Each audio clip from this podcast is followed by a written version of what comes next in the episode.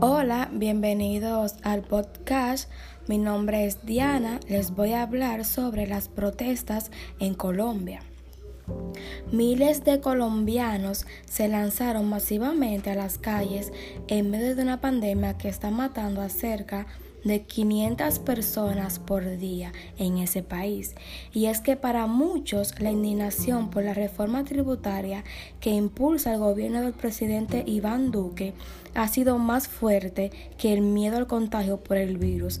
Así, las principales ciudades del país como Bogotá, Medellín y Cali han vivido jornadas intensas de protestas que aunque en su mayoría han sido pacíficas, también han estado marcadas por la acción de grupos violentos, vandalismos contra instituciones del gobierno, estaciones de transporte público y una fuerte represión policial. En este podcast te daré las claves para entender estas masivas protestas y por qué la reforma tributaria de Duque causa tanta indignación en Colombia. El principal reclamo o la chispa que encendió las manifestaciones es la reforma tributaria, aunque no el único, y ya de eso vamos a hablar más adelante. Para los que no saben qué es una reforma tributaria, en Colombia, como en todos los países del mundo, existe un estatuto tributario que indica básicamente las reglas para cobrar impuestos a personas y empresas de cada territorio. Cuando esas normas se modifican surge una salida, al menos momentánea, como por ejemplo, si una persona tiene más gastos que ingreso, está endeudado y las cosas no van bien financieramente hablando, tiene que buscar estrategias que le permitan reorganizarse y así cumplir con sus obligaciones y sanar sus necesidades.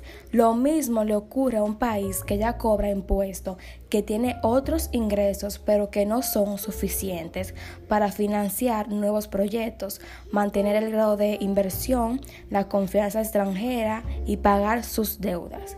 Y en este caso también se necesita buscar salidas a esos problemas. Entonces ahí, ahí se habla de reforma tributaria. El país colombiano atraviesa una profunda crisis sanitaria, económica y social por la pandemia, lo que ha generado un gran descontento y lo que hace esta reforma tributaria es apretar aún más precisamente los sectores de la población que más han sufrido daños durante la pandemia. La situación económica es preocupante. El gobierno se endeudó y gastó dinero para hacer frente a la crisis, por lo que ha crecido el déficit fiscal y la deuda pública así como la idea con la ley de solidaridad sostenible, que es el nombre que le ha dado el gobierno a la reforma tributaria.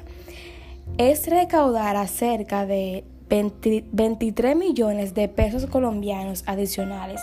Estos son unos 6.600 millones de dólares.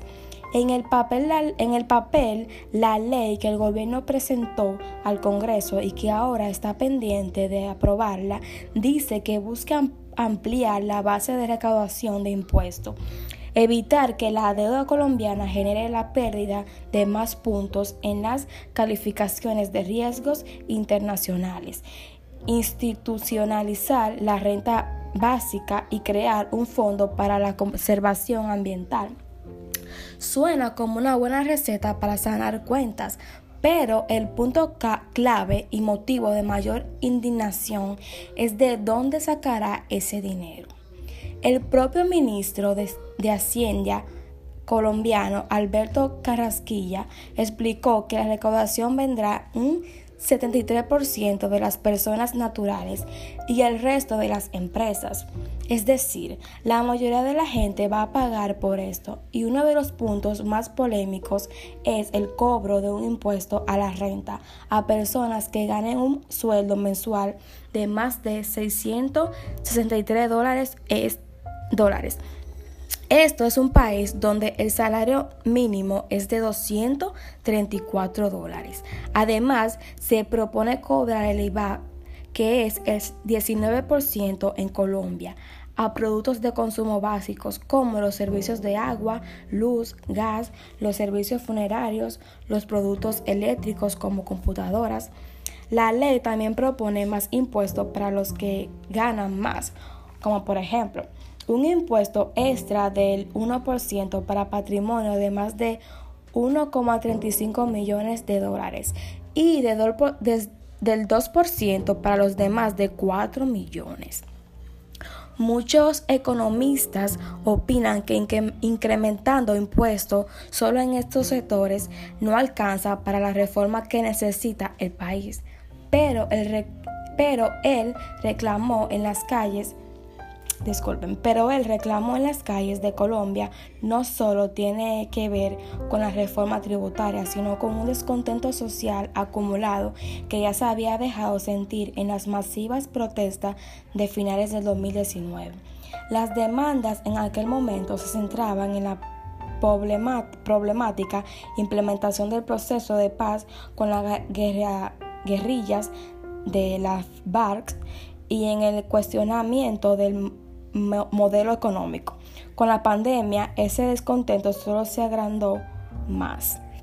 La crisis ha afectado como, como parece, ha afectado a lo más vulnerable y que cuenta como con menos recursos y es que Colombia es uno de los países más golpeados por el virus, con más de 2.800.000 casos de COVID-19 y más de 73 mil muertos por el virus al final de abril y ya hay graves repercusiones económicas. Se calcula que 500 mil negocios han cerrado en el último año. Las cifras de desempleo superan el 17%, aunque hay ciudades que es mayor del 20%.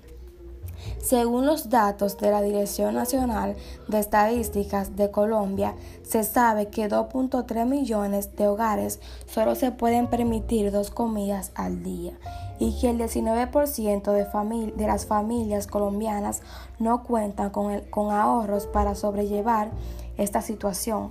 A todo esto se suman los reclamos por el retraso de la, de la campaña de vacunación que habla que había prometido el gobierno. Al final de abril en Colombia habían recibido la primera dosis de la vacunación eh, más de 4, millones de, personas, pero esto representa menos de 10, del 10%, 10 de la población. Hay críticas sobre, sobre que por el retraso de, del acceso de las vacunas, eh, de la dosis de las personas de riesgo y por el desabastecimiento de las vacunas para ampliar las vacunas al resto de las poblaciones. No obstante, el Ministerio de Salud ha prometido que en mayo 8 millones de colombianos estarán vacunados mientras las protestas ocurren en medio de, una, de un preocupante repunte de casos en el país, con casi 20.000 nuevas, nuevas infecciones diarias, un récord desde el inicio de la pandemia. Una crisis que no puede detener las masivas manifestaciones. Para concluir, Colombia está pasando por un momento muy, muy desagradable, pero una crisis muy profunda, tanto económica como sanitaria y social. Y su gobierno con la reforma tributaria lo complica más. Bueno, gracias por escucharme. Espero hayan entendido el porqué de las protestas en Colombia.